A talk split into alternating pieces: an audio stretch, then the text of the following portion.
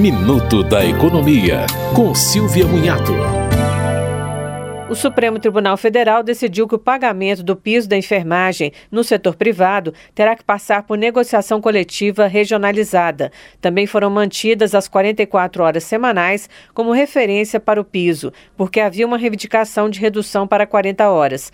Ou seja, a jornada reduzida terá pagamento proporcional. Se a negociação coletiva sobre o piso não prosperar, deverá ser aberto um processo judicial trabalhista. O piso da enfermagem é de R$ 4.750 reais. Os técnicos de enfermagem recebem 70% disso. Você ouviu Minuto da Economia, com Silvia Munhato.